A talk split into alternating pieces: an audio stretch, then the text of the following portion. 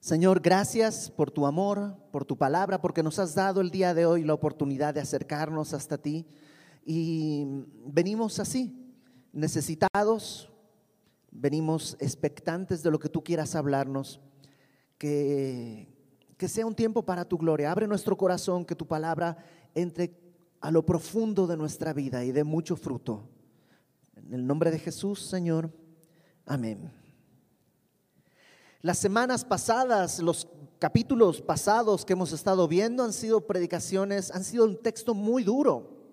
La semana pasada vimos este asunto del costo de ser un discípulo. La salvación es gratuita. Dios no te pide nada porque no hay nada que podamos dar para ser salvos. La salvación le pertenece al Señor y Él la otorga por gracia, gratuitamente. Solo debemos creer, es por fe.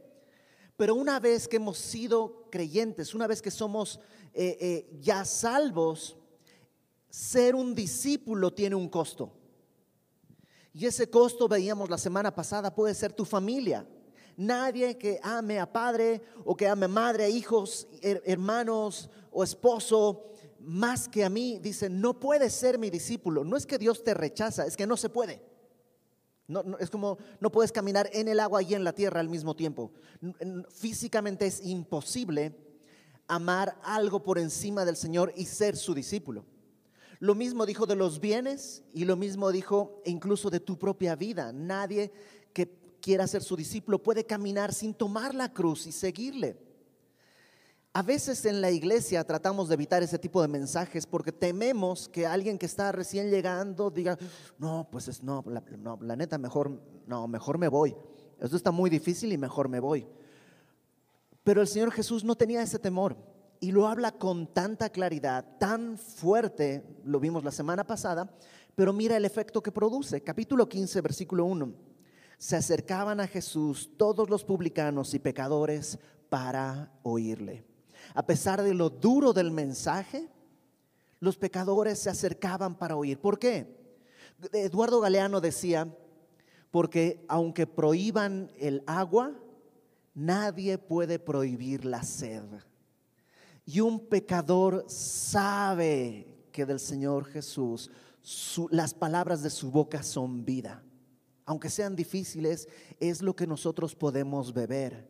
Los pecadores iban, los publicanos eran los recaudadores de impuestos. Y yo sé, aún el día de hoy, para nadie el SAT es una buena noticia.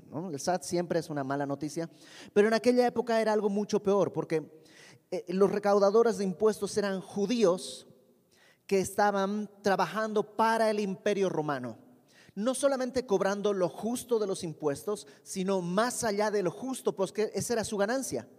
Más allá de lo justo era lo que ellos ganaban. Por tanto, los publicanos, los recaudadores de impuestos, eran vistos como traidores del pueblo. Entonces se acercaban a Jesús los traidores, los publicanos, los pecadores, y le querían escuchar. Había esta sed de escucharle. En cambio, verso 2, los fariseos, que eran los religiosos de la época, aquellos que en su evaluación habían hecho todo bien, no eran recaudadores de impuestos, no eran traidores, cumplían la ley. Eh, eh, el día de hoy serían como el cristiano que dice, a ver, ya oré, ya leí mi Biblia, hice mi devocional, compartí el Evangelio, fui a la iglesia. Es más, ni vi la final por estar en la iglesia para que veas que muero a mí mismo. O sea, el fariseo es ese, el que tenía eso en tanta estima, pero se había olvidado de cosas más importantes. Todo eso lo hemos estado viendo las semanas pasadas. Los religiosos se acercaban, los escribas, que eran los que transcribían, con una pulcritud excesiva transcribían las escrituras, se acercaban y dice, murmuraban diciendo, este a los pecadores recibe y come con ellos. Claro, e, e, estos religiosos se veían como en un escalón superior. Nosotros somos del pueblo de Dios y estos pecadores, ¿qué hacen aquí? Un poco me recuerda la actitud que podríamos tener como iglesia. ¿Ya viste quién vino? ¿Ya viste? ¡Ah! mira, y no, te quiero decir, no, no es por chismoso, pero ¿sabes que se fue a vivir con su novio? Están en pecado, están en pecado. No es una, y así están viniendo a la iglesia. Y que ahora con venir a la iglesia piensen que Dios nos entera. Y, empezamos a chismear así cuando Dios vino precisamente por los pecadores. Había una sensación de superioridad y despreciaban a Jesús porque Jesús no compartía su desprecio por los pecadores. Entonces Jesús, en ese contexto, el contexto son pecadores terribles cuyo pecado es evidente. Los publicanos sabían que eran traidores, los pecadores sabían que eran traidores. Pero también estaban los otros pecadores cuyo pecado no es tan evidente. Los religiosos, su pecado no es tan evidente. No se ve tan mal, pero son pecadores. No lo admiten, pero lo son, tanto como los otros, solo que no lo pueden sacar a la luz. Ese es el contexto y Jesús dice, versículo 3, entonces Él les refirió esta parábola. Hace, hace algunos años, cuando te digo que el pastor Héctor predicó esto, me acuerdo que él decía, no son tres parábolas. En este capítulo vamos a ver tres parábolas, la de la oveja perdida, la de la moneda perdida y la que se conoce, la del hijo pródigo. Pero no son tres parábolas. Jesús dice aquí, les refirió esta parábola. En vez de tres parábolas es una parábola en tres partes, como una trilogía. Ahora que las historias, las películas salen así en tres partes y todo, esta es una trilogía. Y es una parábola que tiene tres enfoques. Y cada enfoque nos revela un ángulo distinto, pero la historia es la misma. Una parábola es, es, es, una, es una historia cuyo mensaje está atrás. La parábola es simbólica todos los elementos son simbólicos, aunque tenemos que tener cuidado de no tratar de encontrar una exactitud en cada elemento, porque si no la parábola pierde todo su sentido. Es un mensaje profundo y claro, pero en el fondo.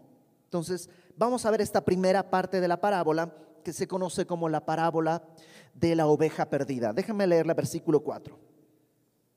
¿Qué hombre de vosotros teniendo cien ovejas, si pierde una de ellas, no deja las noventa y nueve en el desierto y va tras la que se perdió hasta encontrarla? Subraya, si estás tomando notas, subraya eso, hasta encontrarla. Y cuando la encuentra, la pone sobre sus hombros gozoso y al llegar a casa reúne a sus amigos y vecinos diciéndoles, gozaos conmigo porque he encontrado mi oveja que se había perdido. Os digo que así habrá más gozo en el cielo por un pecador que se arrepiente que por 99 justos que no necesitan de arrepentimiento. En esta parábola, lo primero, lo, más evidente es que Jesús se está comparando a él como este pastor. La Biblia habla de Jesús como el pastor. Em, y el pastor tiene en su corazón un sentido de pérdida Dios tiene en su corazón un sentido de pérdida por aquel que le ha abandonado o por aquel que no ha venido. Ahora, la pérdida es en relación 1 a 100. Tienes 100 ovejas y se perdió una. La verdad, no es tanto. 1% no es mucho. Imagínate que te digan, voy a hacerte un descuento de 1%. Pues no es nada realmente. Si tienes 100 pesos y pierdes uno, ¿Dejarías 99 por buscar el peso que se te perdió? No, no tiene sentido. Pero para el pastor sí, porque este pastor, para Dios, no está viendo Dios aquí, hay 100 personas. No está viendo 100 personas, está viendo una persona, una persona, una persona, una persona. Cada oveja tiene un valor individual. No es una masa, no es como cuando se cuantifican las bajas en el ejército. Fueron 10 mil, hubo 20 bajas. Ah, no hubo mucho. No, no, no, espérate. Son 20 personas con 20 familias, 20 historias, 20 destinos. Para Dios, cada persona es tan importante. Él no se pierde en la multitud. Él no te pierde en la multitud. Cada persona es importante. Hay un valor individual en la persona para Dios. Y la busca, dice, hasta encontrarla. Me encanta que no depende de la oveja. No dice, voy a estar aquí por si viene la oveja. No, la oveja no va a venir. No puede. Está perdida. Él va a buscarla. Si me permites decirlo, él puede ir hasta Bolivia a buscar a una oveja que estaba perdida, como fue mi caso. Él va. Me encanta eso que el Señor dice, voy hasta allá. Yo vivía allá, la verdad es que ya te lo he platicado, yo tenía una familia amorosa, mis papás siguen casados, no hay problemas matrimoniales severos, entre hermanos no tenemos problemas severos tampoco, una familia de clase media, tampoco tiene una gran crisis, no tenemos tanto dinero que hay que preocuparnos por tener guaruras, tampoco había problemas para comer todos los días, tenía un trabajo que me gustaba, tenía un, lugar en la sociedad apreciado yo por mis amigos. Em, la verdad estaba todo bien en mi vida, no me había dado cuenta que estaba perdido. Y el Señor fue allá para revelarme cuán perdido estaba. Y esa es la diferencia entre unos y otros. La oveja está perdida y sabe que está perdida. Las otras 99, el problema es que a veces piensan que no están perdidas. Jesús es el que va y dice que la toma sobre sus hombros. Algunos, no sé si has oído esta idea de que el pastor le quebraba la pata a la oveja. Sinceramente, no creo que sea cierto. A ninguna persona en su sano juicio le quebraría la pata a una oveja nomás para que se esté quieta, o sea, no, no pasa así. Y en todo caso Dios no es así. Probablemente simplemente está diciendo que la pone sobre sus hombros. La oveja no sabe ni caminar, está asustada y él la carga y la lleva gozoso. Dios me trajo así. Él se gozó al salvarme, no por lo que yo valía para la sociedad, sino porque para él yo era de alguna manera importante. Mi vida le importó. Y cuando llego a casa, dice, le reúne a sus vecinos y dice, gócense conmigo. Esa idea me encanta. Es como que cuando nació mi, hija, mi primera publicación de Facebook fue, préstenme cachetes porque no alcanzo a sonreír lo que, o sea, necesito más cachetes, ya, ya no aguanto. Es como, el gozo es tan grande que necesito que alguien sonría conmigo. Y el Señor Jesús dice esto, el, pastor reúne a todos, gócense conmigo, he encontrado mi oveja. No, no me encontré una oveja, era mía. Era mía desde el principio. Antes de nacer el Señor nos escogió. Era mi oveja. Estaba perdida, sí, pero era mía. Y yo la voy a buscar hasta encontrarla. Así habrá más gozo en el cielo por un pecador que se arrepiente que por 99 justos que no necesitan de arrepentimiento. Ok, no, no existen 99 justos que no necesitan de arrepentimiento. Es, es una forma de hablar entre aquel que sabe que está perdido y los 99 que piensan que están bien. Es como cuando el Jesús dijo, cuando el Señor Jesús dijo que él no vino, el doctor no vino por los sanos, sino por los enfermos. No hay nadie sano. Espiritualmente todos estamos enfermos, pero es una manera de explicarlo. Aquel que se entiende como perdido versus aquellos que se entienden como que no están perdidos. Los fariseos pensaban que no estaban perdidos, acuérdate el contexto. Los pecadores y publicanos sabían que estaban perdidos. Ellos están rechazando a Jesús. ¿Cómo va con ellos? Y él dice, es que ellos saben que necesitan. Vamos a eh, la segunda parte de la parábola, versículo 8. Esta la conocen como la moneda perdida. ¿Qué mujer que tiene 10 dracmas, si pierde una dracma, no enciende la lámpara, barre la casa y busca con diligencia hasta encontrarla? Una vez más aparece esa frase. Un, un dracma era una moneda de plata que era equivalente al salario de un día de trabajo. Entonces, digo, no era un monto extremo, era el salario de un día de trabajo, no era tanto económicamente hablando, no era como si el día de hoy perdieras 15 mil pesos. Bueno, igual y algunos de ustedes 15 mil pesos es un, pelo al tigre, pero para la mayoría de nosotros perder 15 mil pesos te desbalancea todo el año, ¿no? Pero no era así. un dracma era algo que tampoco era tan valioso. Entonces el valor no es el valor nominal de la moneda. Había algo más valioso que el valor nominal de esa moneda. La mayoría de los eruditos en la Biblia concuerdan en que probablemente esta moneda era parte de una especie de collar que las mujeres cuando se casaban como una especie de dote, tomaban y, eso, hacían una especie de collar con estas 10 dracmas. Entonces esta moneda, más allá de su valor, representaba su dote, pero más allá de eso representaba su estatus de casada. Es como eh, mi anillo fue el regalo de una familia que nosotros amamos mucho. Eh, nos regaló este, este, anillo para que nos, nos casemos, mi esposa y yo. Y yo no sé cuánto vale, pero estoy absolutamente seguro que el valor en peso que le pueda dar un joyero no se acerca al valor que tiene en, en mi corazón el tener mi anillo acá. O sea, es mucho más que el peso que, tiene, que tenga en el mercado. Esa moneda era algo así, tenía un valor mucho más alto que el valor nominal. Y dice que enciende la lámpara, barre la casa y busca con diligencia hasta encontrarla. Y cuando la encuentra, una vez más, reúne a sus amigas y vecinas diciendo, gócense conmigo porque he encontrado la dracma que había perdido. Así os digo que hay gozo delante de los ángeles de Dios por un pecador que se arrepiente.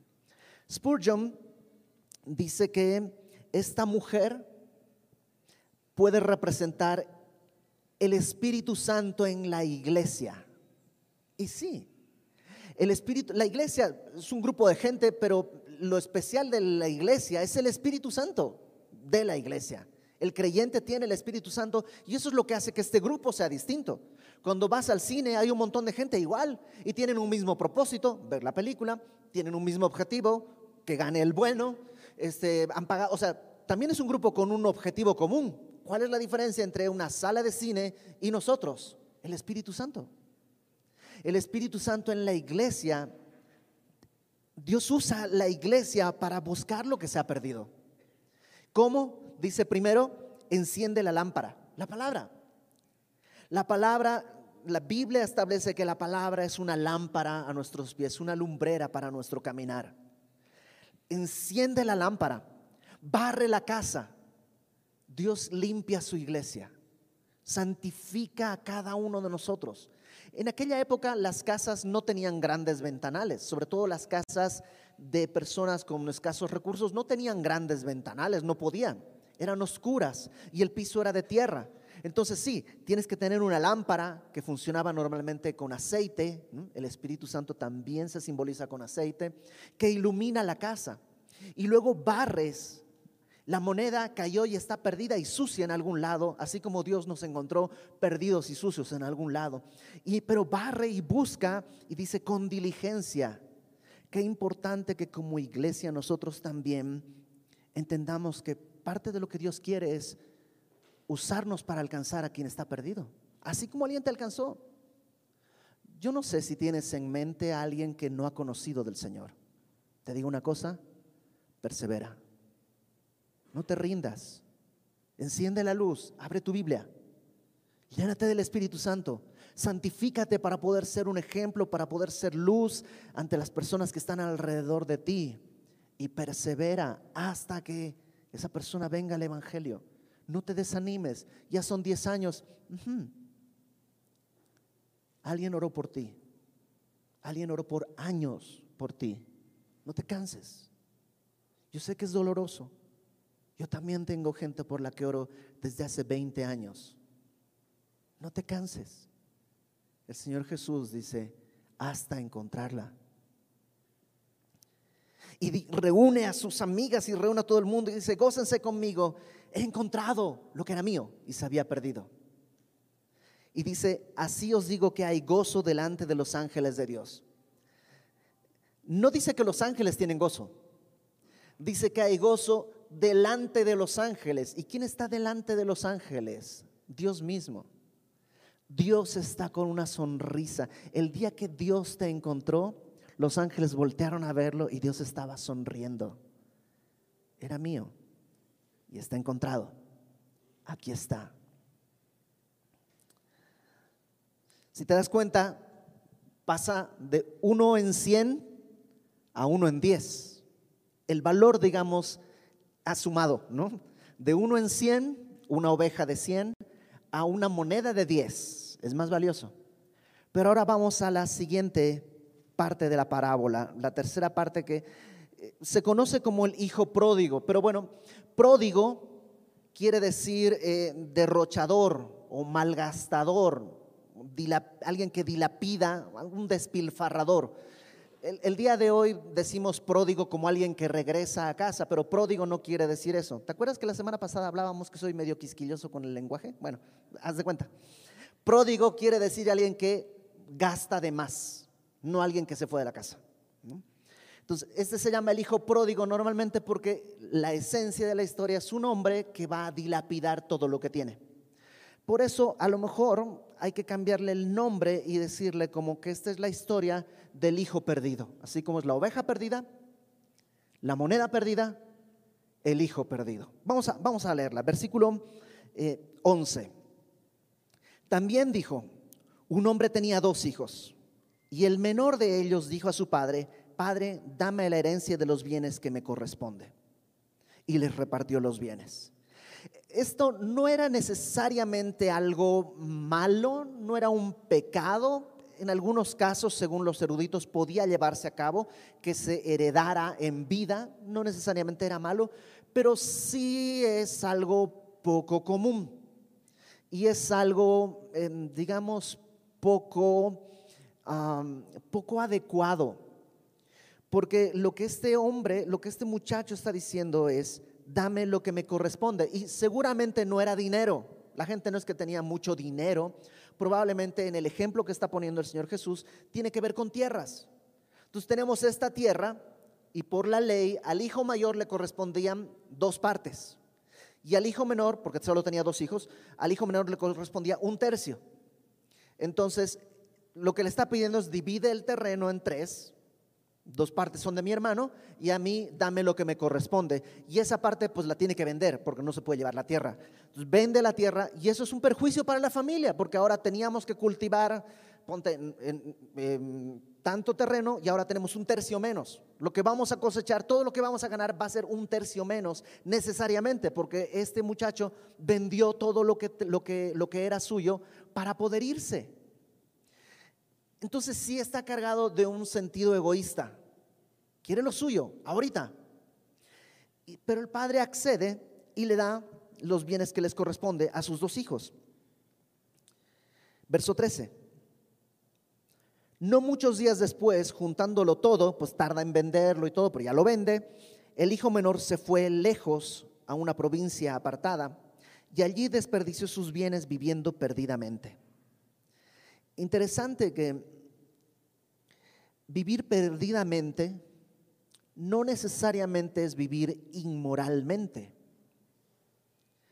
Tú podrías no vivir inmoralmente, tener todo un, código moral y ético y cívico, y podrías este, incluso hacer obras de beneficencia y, y todo eso, pero vivir fuera de la casa del Padre es vivir perdidamente.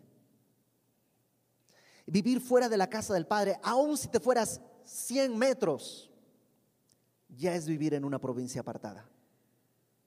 Ya estás lejos de la casa de donde Dios te tenía. No es donde tú tenías que estar. Y vas a ver la espiral descendente que empieza a, a tomar este muchacho.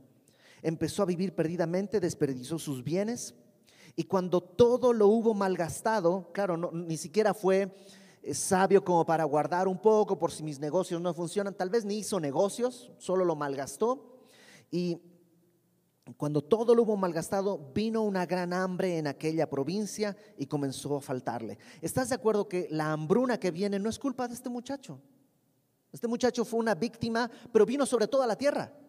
El problema es que muchos estaban previstos para este tiempo, pero él no tiene nada, ni siquiera familia.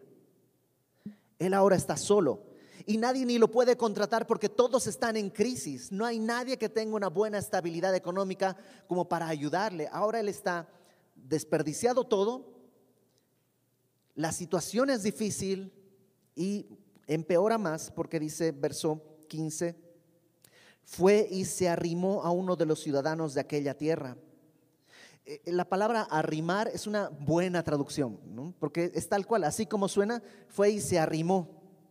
Eh, de hecho, en griego es como colarse. Se coló con un cuate. Y como dice el, dicho popular, el, muerto y el arrimado eh, a los tres días apesta. Bueno, tal cual.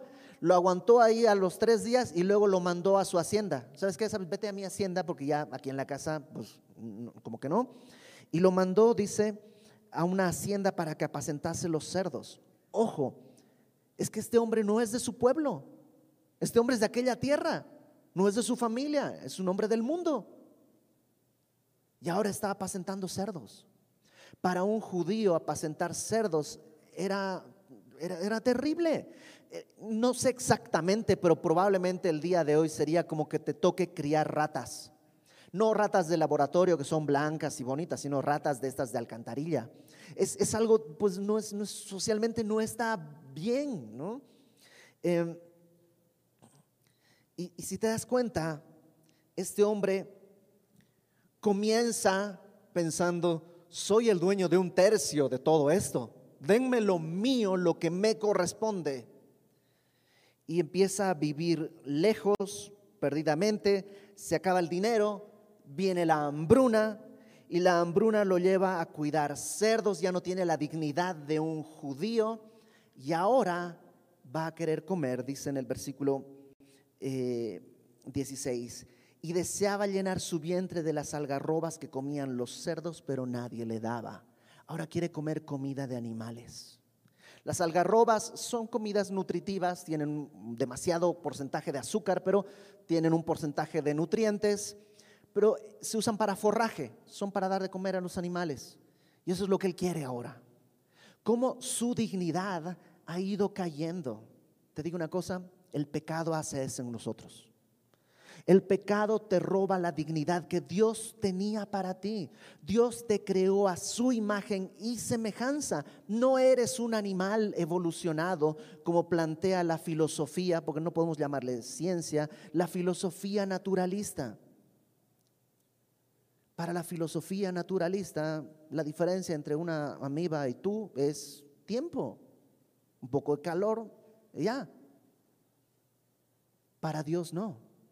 Tú no eres un animal evolucionado, eres una persona creada con un propósito, con un objetivo a imagen de Dios.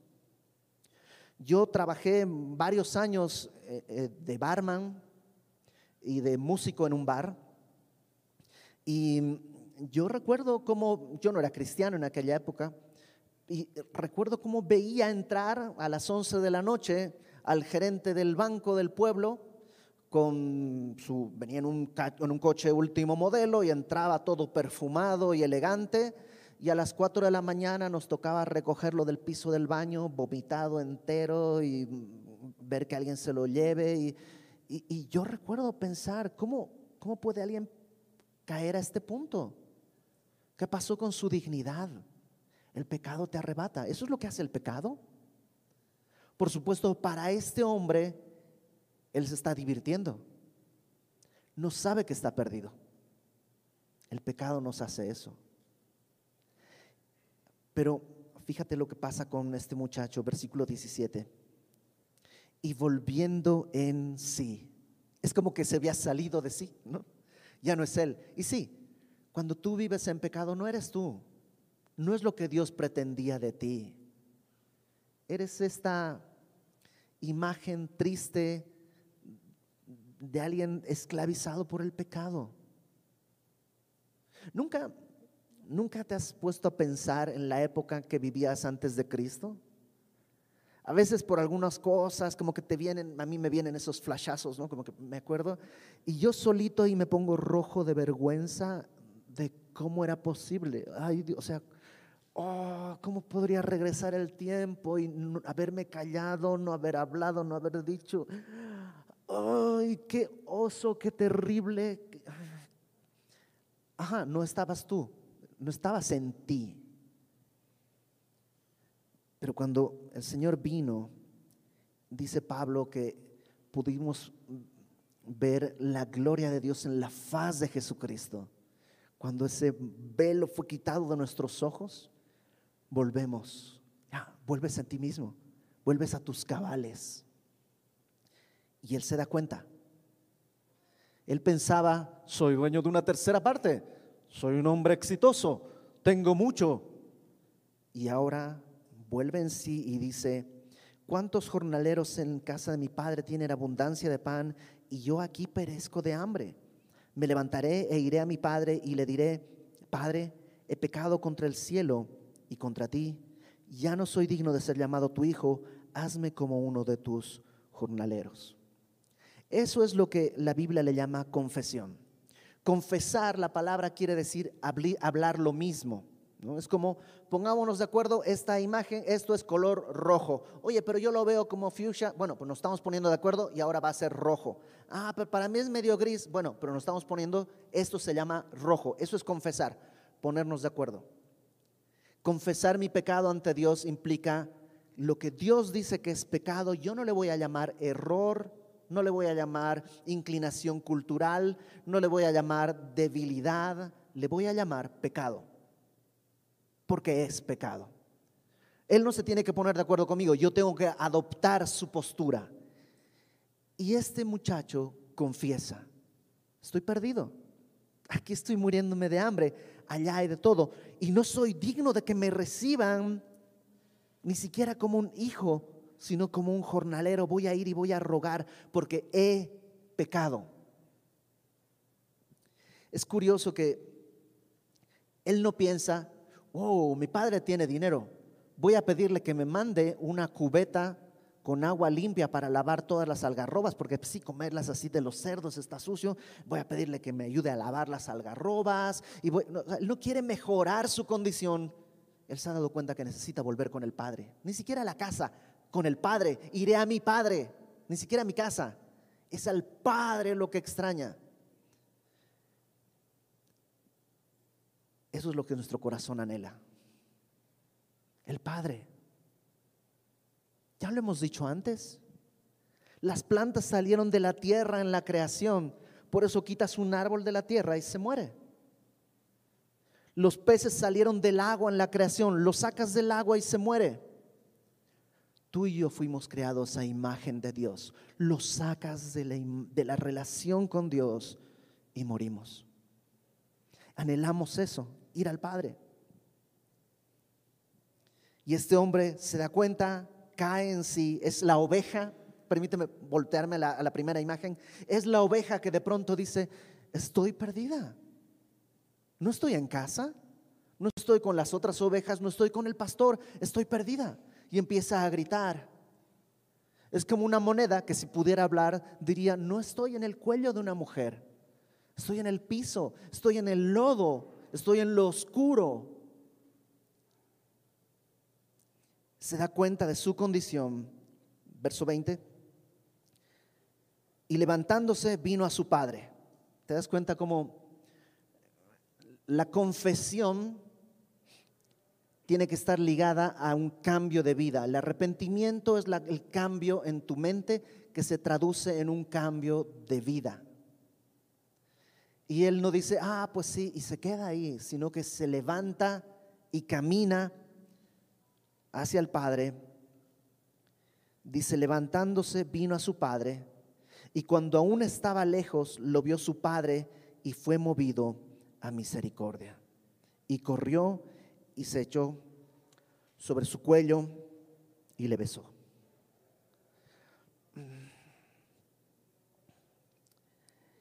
En las, en las dos escenas anteriores, el pastor sale por la oveja y la mujer barre todo y va a buscar su moneda. En esta historia no, pero no es que no lo está buscando. Más adelante vamos a ver que el, al padre dice, lo encontré. Oye, pero no saliste a buscarlo. Sí, sí, sí, claro. Es que si yo salía a hablar con él en su necesidad, él no iba a querer regresar. Él no es un muchachito de cinco años que lo puedo jalar.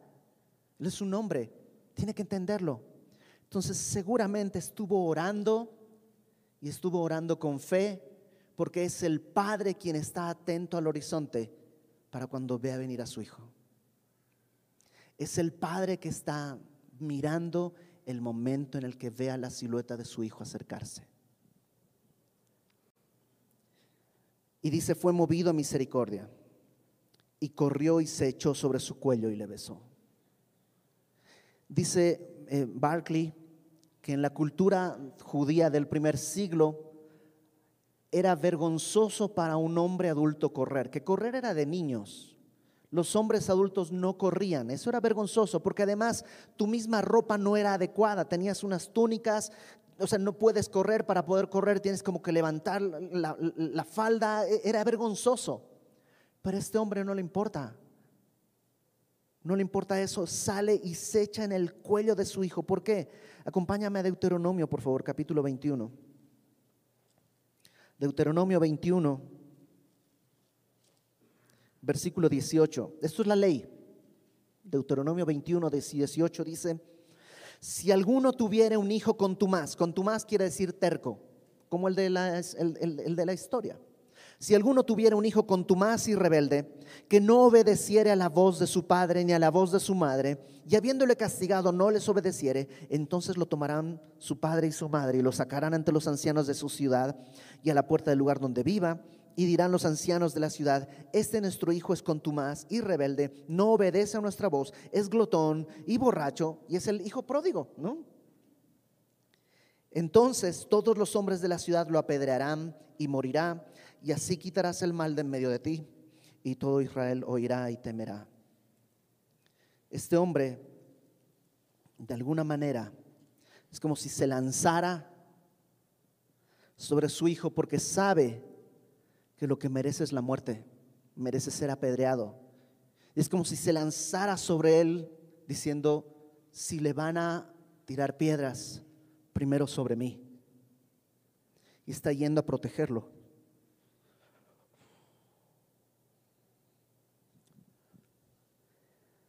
Y es tu Padre. Y Jesús vino y extendió los brazos y fue crucificado porque tú y yo merecíamos la muerte. Y se deshonró porque tú y yo merecíamos la muerte y nada lo detuvo. Corrió y se lanzó a tu cuello y te besó. Y el hijo le dijo, Padre, he pecado contra el cielo y contra ti, ya no soy digno de ser llamado tu hijo, tal cual lo había dicho, porque pudo el hijo haber decirle, oh papá, no te preocupes, te perdono, este sí, no pasa nada, entiendo que los papás se equivocan, pero yo en mi magnificencia puedo perdonar. Pudo haber hecho eso, pero sabes que él ya había vuelto en sí, él sabía quién era. Yo soy la oveja perdida, yo soy la moneda, te está tirada en algún lado. Tú eres el que salió a buscarme, tú eres el que trae la luz, tú eres el que hizo todo. Y le dice lo que, lo que había planeado, es correcta su actitud. He pecado contra el cielo y contra ti, ya no soy digno de ser llamado tu hijo, pero no le dice lo del versículo 19. El versículo 19, él tenía planeado decirlo, ya no soy digno de ser llamado tu hijo, hazme como uno de tus jornaleros. Estaba tal vez por decirle cuando el papá le dice a sus siervos, sacad el, el, mejor vestido y vestidle. Está por decirle, no merezco ser, y, y el padre dice, traigan un vestido. Tal vez este hombre venía desnudo o venía en harapos. Y le traen un vestido, y no un vestido cualquiera, el mejor vestido. ¿Te acuerdas de José y lo que se llaman su túnica de colores, que en realidad es como de mangas largas? La idea es que los, la gente de clases sociales elevadas tenía mangas largas porque las mangas largas no te permiten hacer trabajos manuales. Entonces, e, eran mangas largas para que demostraras que tú no eres uno que hace trabajos manuales. Eso era de los esclavos. Y le traen un vestido así. Tú eres de la casa, eres de la familia. Le dan un anillo. Y cuando Dios te encontró, lo primero que te hizo, dice Pablo, fue vestirte con su justicia.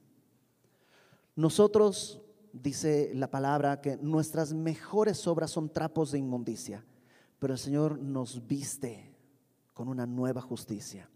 Pablo en Efesios 1 también dice que Dios nos ha dado las arras de su espíritu. Arras es eso, es, es, como un adelanto. En, griego, anillo de compromiso es arrabón. Es como que Dios en el momento en el que tú creíste te dio un anillo de compromiso. Es su promesa de venir por ti y llevarte a su casa. Todavía no estamos con Él, pero tienes el Espíritu Santo como ese arrabón, como ese anillo de compromiso en el que dice, vamos a casarnos. O sea, ya tienes esposo. Entonces le pone el anillo, le pone los vestidos, le pone el anillo y luego dice, calzado en sus pies. Los esclavos andaban descalzos, los hombres libres no. Y le está haciendo libre.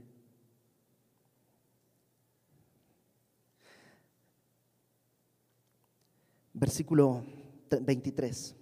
Y traed el becerro gordo. Me encanta que no, no dice traed un becerro gordo, sino el becerro gordo. O sea, es como que todos sabían ¿Cuál becerro, ¿Cuál becerro, traemos? El gordo. Ahora le va. O sea, era, famoso el becerro gordo.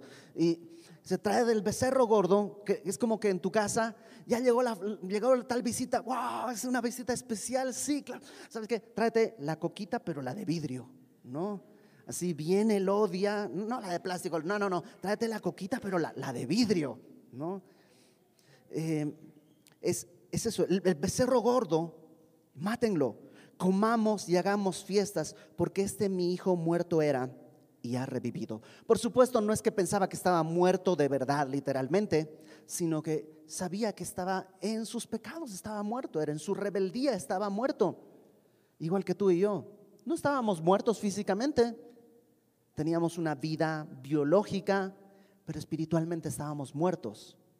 Y cuando volvemos, cuando cada uno de nosotros vuelve en sí, cuando cada uno de nosotros entiende, estoy perdido, soy una oveja perdida, soy una moneda perdida, soy un hijo perdido, entonces pasamos de muerte a vida. Se había perdido y es hallado.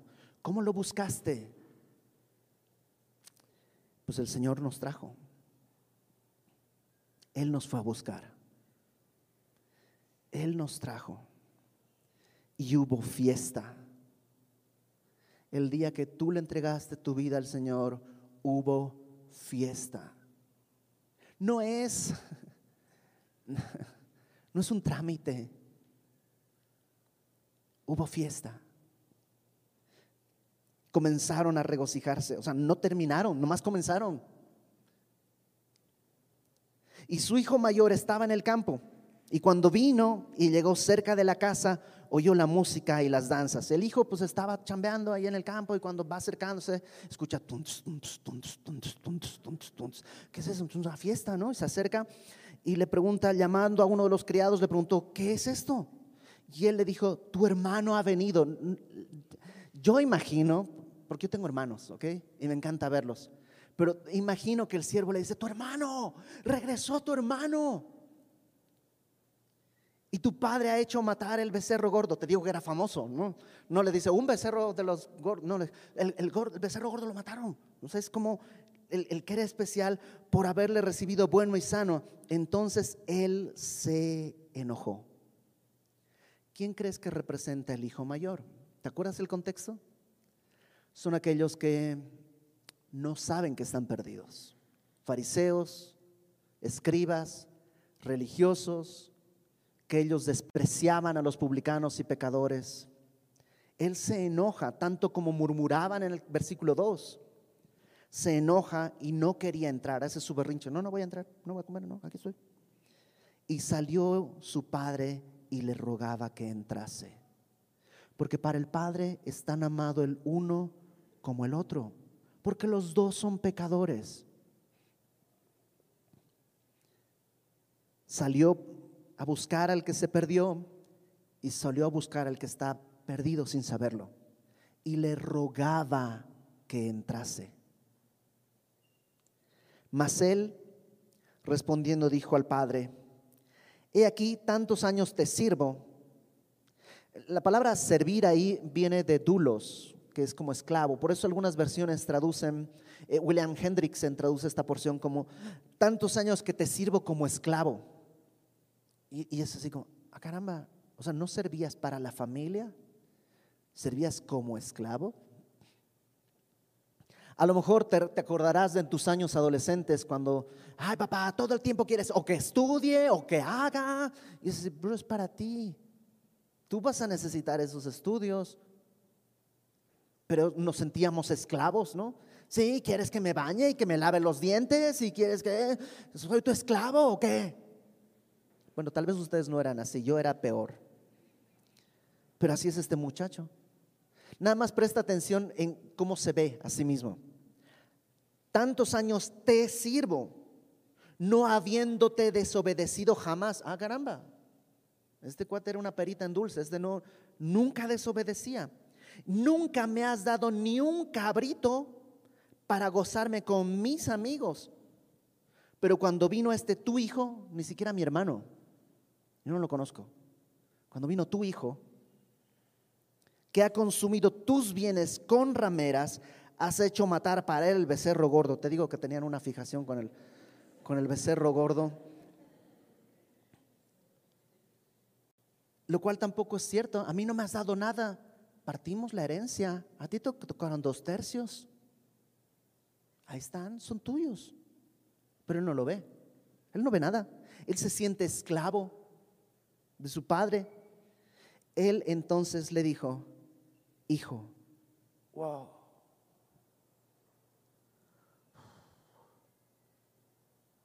¿Cómo? ¿Por qué no lo rechaza? Porque es su hijo, igual que el otro. Y es pecador igual que el otro, igual que tú, igual que aquel que tiene más experiencia y el que vive mejor y el que está perdido y el que no viene a la iglesia y el que ya se fue.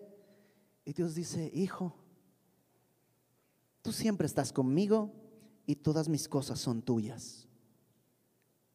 O sea, ¿no te basta?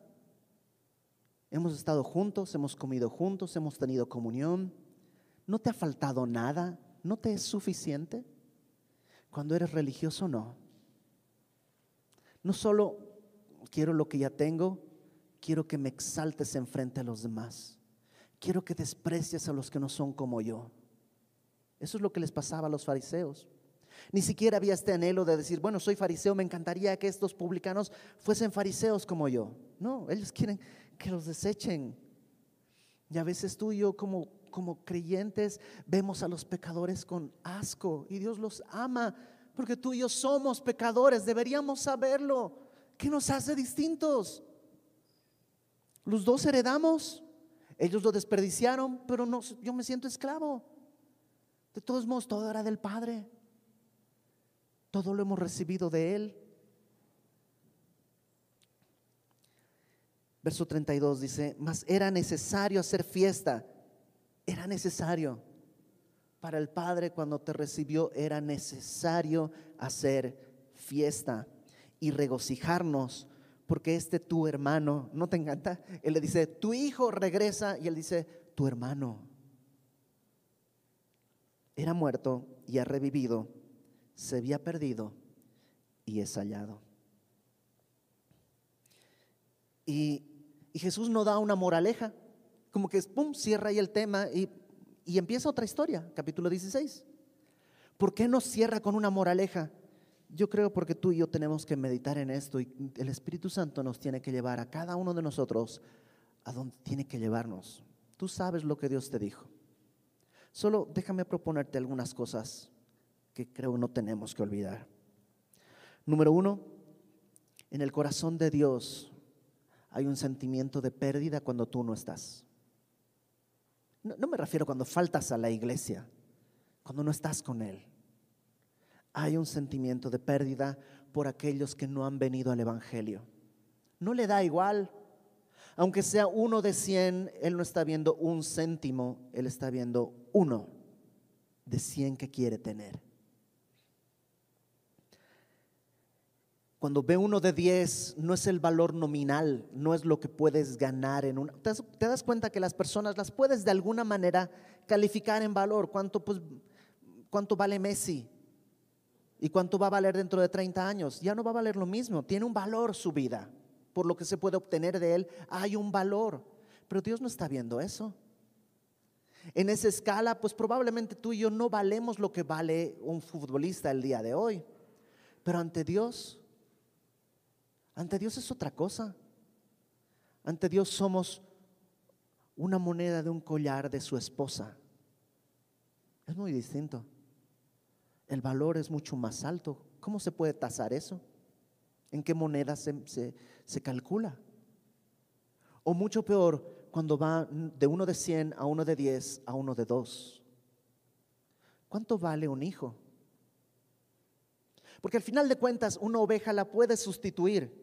Incluso puedes decir, bueno, mira, vamos a comprar un perro en vez de esa oveja para que nos ayude a cuidar. Puede ser. Una moneda, pues al final lo que van, conseguimos otra y la ponemos en el collar y de alguna manera se puede hacer eso. Pero ¿cómo sustituyes un hijo? ¿Cómo haces? ¿Cuánto vale? Y para Dios, cada persona que no va a estar levantando las manos delante del trono es un hijo que no está. Y Dios quiere encontrarlo. Y si tú has estado viviendo apartado, Dios no quiere parar hasta encontrarte. En su corazón hay una pérdida por cada mano que no está levantada adorándole. Y lo único que necesitamos es reconocer que estamos perdidos.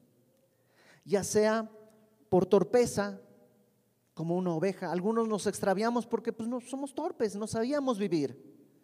Otros por descuido, como la moneda. Algunos papás no nos enseñaron a vivir en el Evangelio. No fue tu culpa. Te extraviaron porque no te enseñaron cómo hacerlo. No fue tu culpa tal vez.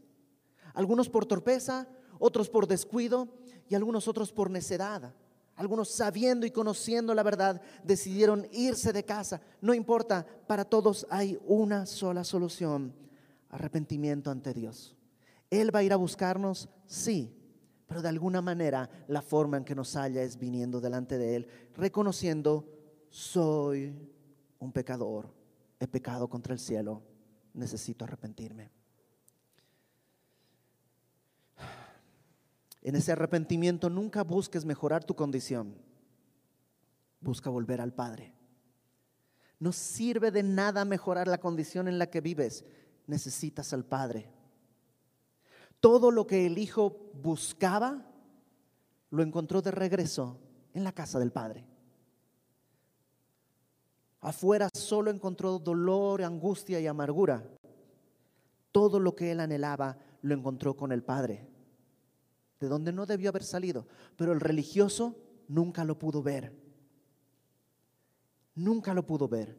Jesús dijo que la ley y los profetas se resumen en amar a Dios, al Padre y amar al prójimo. Y este religioso no puede amar a su padre, es un esclavo de su padre en sus ojos, y no puede amar a su hermano. Aunque es muy religioso, está rompiendo toda la ley. Por eso en este capítulo todos tienen gozo. El pastor tiene gozo, sus amigos tienen gozo, delante de los ángeles hay gozo, la mujer tiene gozo, sus amigas tienen gozo, el padre tiene gozo, el hijo tiene gozo, pero el que es religioso no puede tener gozo, porque mientras tú no entiendas tu necesidad, vas a caminarte hacia la, la amargura. El camino al gozo solo viene cuando entendemos nuestra necesidad de un Salvador. Warren Wiersbe en su comentario termina esta parte citando el Salmo 103 y ahí vamos a terminar. Acompáñame por favor al Salmo 103.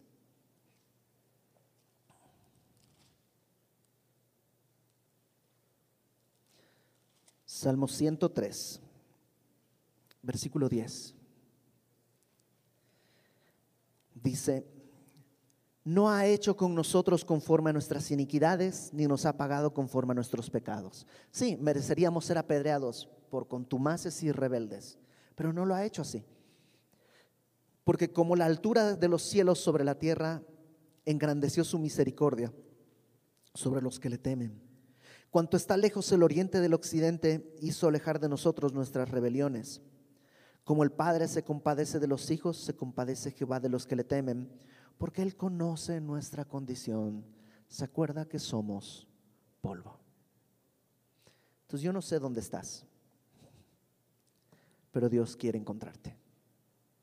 Yo no sé si tú piensas, yo ya sé todo y soy religioso, o tú piensas, soy el peor del mundo, merecería morir. A los dos Dios les ama y quiere encontrarte. Señor, gracias por venir a buscarnos por agacharte hasta donde estamos y buscarnos extiende tu mano. Danos tu espíritu para que podamos clamar como esa, como esa oveja en el desierto, clamar porque tú vengas por nosotros. Enciende la luz a nuestros ojos para poder ser encontrados como esa moneda. Llámanos, haznos volver en nuestro cabal sentido, en nuestro, haznos volver sensatos para darnos cuenta que lejos de ti estamos perdidos, como pudo ver este hijo y que como iglesia no despreciemos a quienes no te han conocido como hacen los religiosos, sino llenos de tu espíritu podamos salir a buscar a los que tú estás llamando hasta encontrarles. Tú conoces en nuestro corazón, Señor, por quien hemos estado orando tantos años, tanto tiempo. Tú conoces si nos hemos cansado de orar Perdónanos y ayúdanos a perseverar hasta que tú les encuentres, hasta que sus manos estén levantadas en alabanza delante de ti, hasta que sus rodillas se doblen delante de ti, hasta que sus lenguas confiesen que tú eres el Señor. Antes que tú regreses y se acabe este tiempo, ayúdanos a perseverar. Gracias Padre por tu amor ese amor que es inefable, que no podemos describir, pero que hemos vivido. En el nombre de Jesús, Señor, nos ponemos en tus manos. Amén. Vamos a adorar antes de irnos.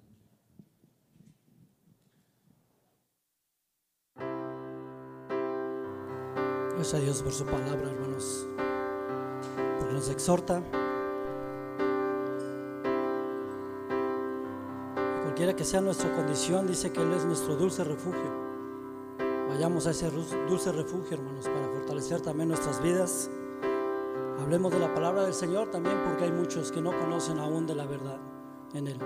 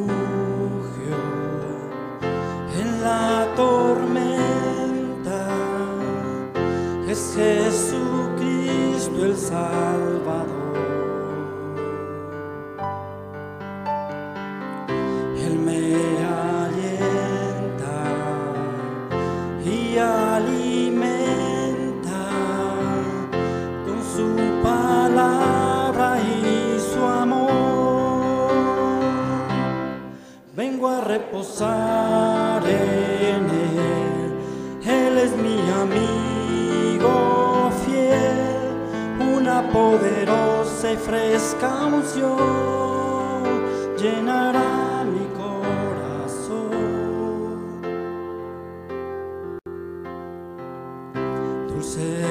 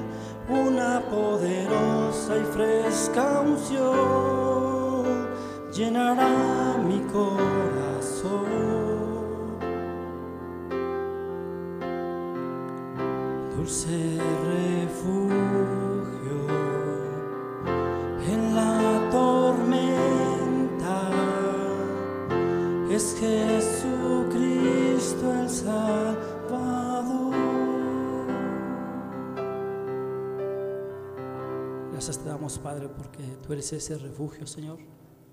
Ayúdanos a ponernos a cuentas delante de ti, Padre, para poder llegar con confianza delante de ti, Señor. Y predicar de tu palabra a aquella gente que no te conoce, Señor, también para que pueda disfrutar de tus bendiciones, Señor, de la salvación, del gozo que es alabarte, Señor. Todo esto te lo pedimos y te lo agradecemos en el bendito nombre de Cristo Jesús. Amén. Estamos despedidos, hermanos. Que Dios les bendiga.